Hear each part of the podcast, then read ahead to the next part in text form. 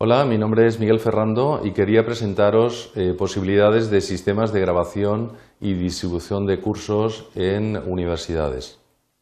Los objetivos concretos eh, son conocer iniciativas de la comunidad universitaria que permitan la grabación de las clases en vídeo y su, eh, posterior distribución. Y vamos a ver, también se tiene como objetivo conseguir ser capaces de promover iniciativas similares en las universidades una vez se haya asimilado este concepto. Eh, quería antes que nada definir lo que es Opencast. Opencast eh, es una palabra inglesa, está formada por dos términos, open, abierto, y cast, que viene de la palabra broadcasting, que sería distribución de audio y vídeo a través de medios electrónicos de gran audiencia. Entonces, eh, Opencast eh, significaría pues, un sistema abierto para distribución de audio y vídeo a través de Internet.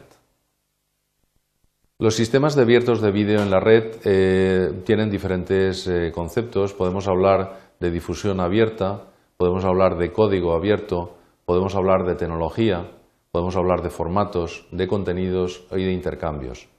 Realmente el sistema que os estoy planteando es un sistema abierto en su totalidad, en difusión, en código, en tecnología, en formatos, en contenidos y en métodos de intercambio y que permite soluciones muy eficientes para las universidades. Eh, un sistema de este estilo eh, tiene que tener evidentemente una parte inicial de eh, captura de la información, una siguiente fase de procesado de esta información, otra fase de distribución y gestión de la misma y finalmente por parte de los usuarios tienen que haber elementos de interacción y de anotación sobre los contenidos. Vamos a ir viendo cada una de estas fases por separado y sus funcionalidades. En la fase de captura, el objetivo es obtener esta información que tiene que realizarse eh, de forma automatizada en el aula eh, a partir de información generada por el propio usuario o eh, utilizando evidentemente eventos preprogramados que automaticen el horario de clases. Esta información de vídeo generada por el usuario o capturada de forma automática tiene que introducirse y procesarse en los sistemas de información de captura.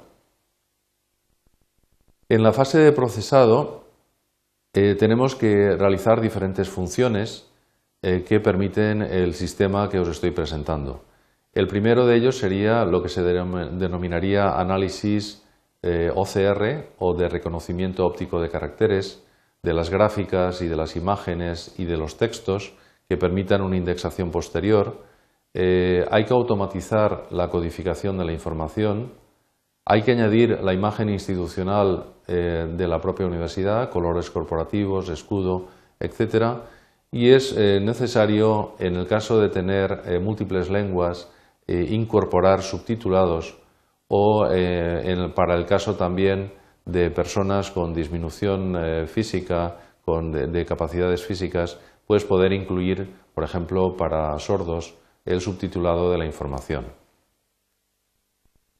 En la fase de distribución, eh, esta información que hemos almacenado y en los sistemas principales eh, tiene que ser eh, distribuida a través de canales públicos y tiene que ser integrada con plataformas de learning. Es decir, tenemos un sistema de almacenamiento en servidores locales en la propia universidad, un sistema de distribución que puede ser perfectamente Internet o bien distribución incluso mediante memorias o mediante discos o otras formas de distribución digital. Y finalmente, eh, este tipo de, sistemas tiene que tener la posibilidad de integración con las plataformas de enseñanza o de learning eh, más habituales del mercado, eh, entre las cuales cabe citar evidentemente Moodle, Sakai o Blackboard.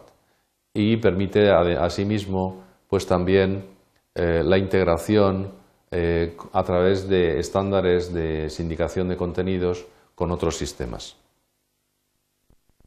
En la fase de consulta, los estudiantes tienen que tener capacidad de añadir esta información en redes sociales tienen que tener, ser capaces de poder realizar anotaciones en la información más relevante, poner punteros para indicar a sus compañeros de clase dónde está la información relevante o para permitir búsquedas posteriores eh, a partir de índices generados automáticamente en el inicio de la sesión o a partir de índices eh, añadidos posteriormente por los propios usuarios.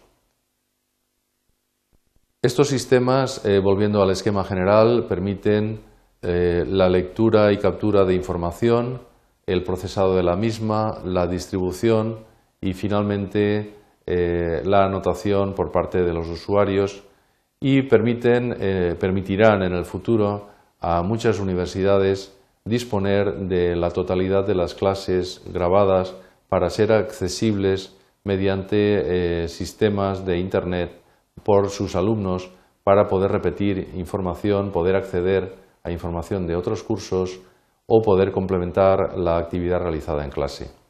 Como referencia eh, tenemos esta página web eh, donde se describe el proyecto, donde está todos los códigos de información, eh, todo el software que se puede descargar e instalar libremente en la universidad. Esta es la página web del proyecto. Recomiendo muy especialmente la visita para entrar en más detalles de las capacidades que tiene el proyecto OpenCast y como actividad eh, se propone visualizar el vídeo indicado en el enlace para eh, describir, para ver las funcionalidades avanzadas del proyecto. Esto es todo lo que quería presentar. Eh, ha sido muy breve, una simple introducción a lo que serían los sistemas de grabación y distribución de cursos en universidades utilizando herramientas avanzadas multimedia.